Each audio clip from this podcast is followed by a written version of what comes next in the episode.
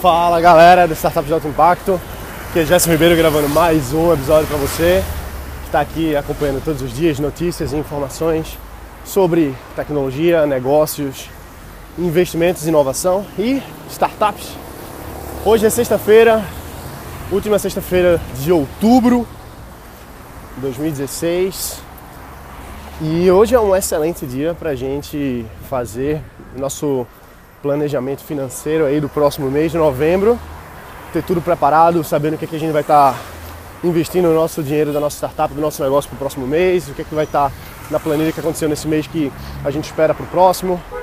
E bom, isso pelo menos é o que eu vou estar tá fazendo hoje à tarde na minha empresa. Mas bom, hoje é sexta-feira, aqui no podcast a gente fala sobre tendências no segmento de startups, novas tecnologias, inovações. E bom, Hoje eu quero falar com você, justamente por ser uma sexta-feira, final de mês, se a gente falar de planejamento financeiro, por que não falar sobre uma tendência aí que talvez tenha sido que teve mais no, nas notícias sobre startups aí em 2016 até agora, que são as fintechs.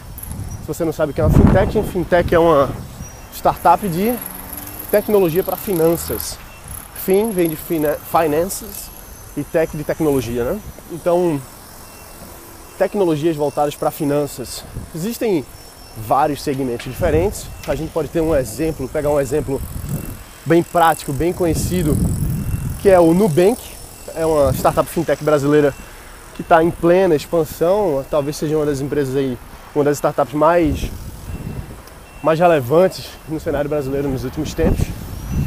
E bom, e ela que ela traz é inovação do ponto de vista do, da praticidade do cliente, utilizando uma nova tecnologia para fazer um serviço que já era feito há bastante tempo, mas agora de uma forma mais prática, de uma forma mais, mais uma forma melhor, na verdade, para o usuário final. Então, o que é que o, se você não conhece o Nubank, o Nubank ele é um cartão de crédito, até aí não tem nenhuma grande inovação, só que ele tem um aplicativo que funciona muito bem e você resolve tudo pelo aplicativo o atendimento é feito pelo aplicativo, o seu controle financeiro todo é feito pelo aplicativo, você aumenta ou diminui o seu limite no cartão pelo aplicativo.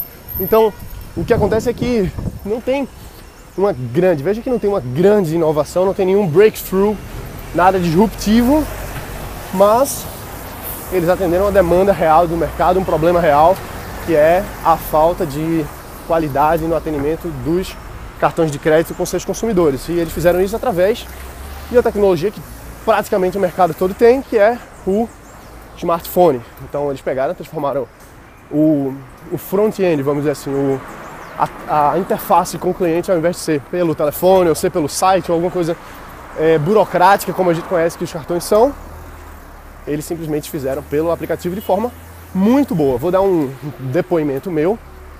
Eu estava agora em São Francisco, algumas semanas atrás, lá na Califórnia, e eu aluguei um carro para, enfim, para rodar lá e para visitar os fundos de investimento e tal. Às vezes eu prefiro pegar um carro lá. Então, aluguei um carro e na hora de pegar o carro, você tem que colocar o seu cartão de crédito para ele dar um cheque calção. E o que acontece é que o meu Nubank, eu não tinha lembrado de, de pagar o cartão, enfim, estava sem o limite. E aí o meu outro cartão não estava liberado para o internacional. Então eu não consegui fazer o pagamento do carro, ia ficar sem o carro. Tinha uma reunião logo na sequência, então já estava bem preocupado em perder, em não chegar a tempo da reunião. E aí, bom, eu estava lá na, na Budget, que é a, a, empresa de carro que eu peguei o, o, carro lá, e não tinha o que fazer. Aí eu peguei, abri o aplicativo, abri o Nubank, mandei uma mensagem pessoal, estou aqui na empresa americana, pegando carro, estou no São Francisco, vou me atrasar para a reunião eu já fiz o pagamento, tá aqui o, o comprovante do boleto, por favor, liberem aí. E se eu não me engano, precisava, acho que era de, sei lá, 10 reais. O limite precisava de 10 reais a mais para poder liberar o carro lá, para poder liberar o cheque calção. Enfim, aí o pessoal do Nubank na mesma hora, acho que não demorou 3 minutos para ser atendido, eles disseram, calma, peraí, vamos ver o que a gente faz aqui. Eles internamente, mesmo sem terem recebido a confirmação do meu pagamento, eles liberaram um limite acima do que eu precisava. Então acho que eles liberaram 20 reais aí de, do limite. E aí eu consegui dar o cheque calção, acho que era, sei lá, uns 100 dólares, alguma coisa assim. E aí eu consegui passar o cartão de crédito lá, consegui pegar o carro. Então, veja que, que nível de atendimento excepcional é esse. Em que eles liberam um crédito, um dinheiro, para ajudar o cliente naquele momento ali de dificuldade. Então a gente ouve várias histórias. Amigo meu teve um problema para comprar um, um presente para noiva e aí o Nubank pegou e mandou para ele, para casa dele, uma caixinha com, com chocolate, com presente para ele dar para noiva dele. Coisas assim. Então o cliente se sente satisfeito, você se sente como se estivesse sendo atendido por um amigo. E essa fintech brasileira, que a gente está falando de fintech, resolveu o problema do cartão de crédito, está resolvendo o problema do cartão de crédito do, pelo menos do ponto de vista da, da, qualidade do atendimento, sendo excelente serviço, sendo um aplicativo interessante. Então, essa aí é, é uma história interessante para a gente ver como a qualidade do atendimento faz a diferença. Não que isso tenha necessariamente a ver com fintech, qualquer serviço pode fazer uso, deve fazer uso da qualidade de atendimento né, ao, ao seu cliente. Mas enfim, falando um pouco mais de fintechs, então, voltando para o centro da questão.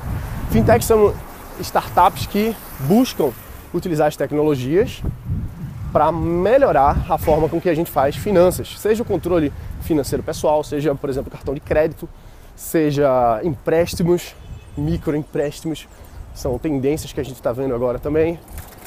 Empréstimo P2P, né, peer-to-peer, ou seja, uma pessoa emprestar dinheiro para outra, são coisas que a gente está vendo acontecendo então, então, coisas que estão acontecendo aí agora que a gente está percebendo e que se mostram como muito interessantes. Vou dar um outro exemplo aqui para você ver como grandes corporações estão percebendo isso e estão, estão preocupadas, inclusive, com essa, com essa mudança para não ficarem para trás.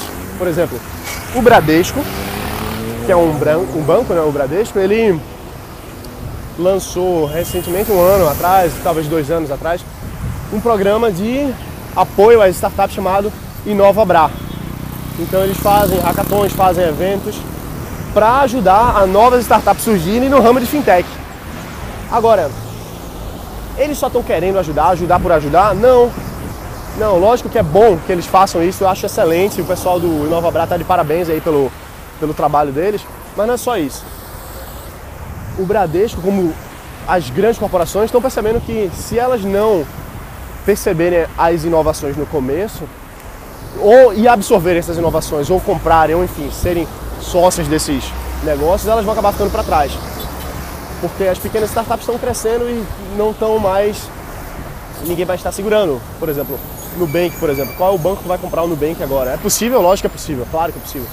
Mas é muito mais fácil você comprar um, um Nubank no iníciozinho do que no nível que ele está agora. É muito mais barato, pelo menos.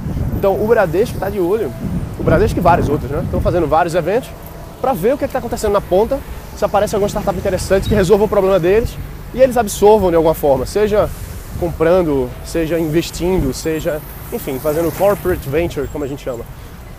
Isso é uma, uma tendência que a gente vê grande dessas grandes corporações atuarem investindo mesmo nesse, nessas novas soluções, nesses novos negócios na ponta. Então, para você quis trazer para você a, a, o histórico aqui do Bra justamente porque o Bra é uma é do Bradesco, uma empresa de finanças que está investindo, procurando investir em startups de finanças. Então é isso aí que a gente fica por hoje. Hoje é sexta-feira, último dia, última, última sexta-feira do mês. Então excelente época para a gente estar tá planejando aí o próximo mês nas nossas finanças, do nossa startup, do nosso negócio, finanças pessoais também. Então é isso aí, a gente se vê amanhã, sábado.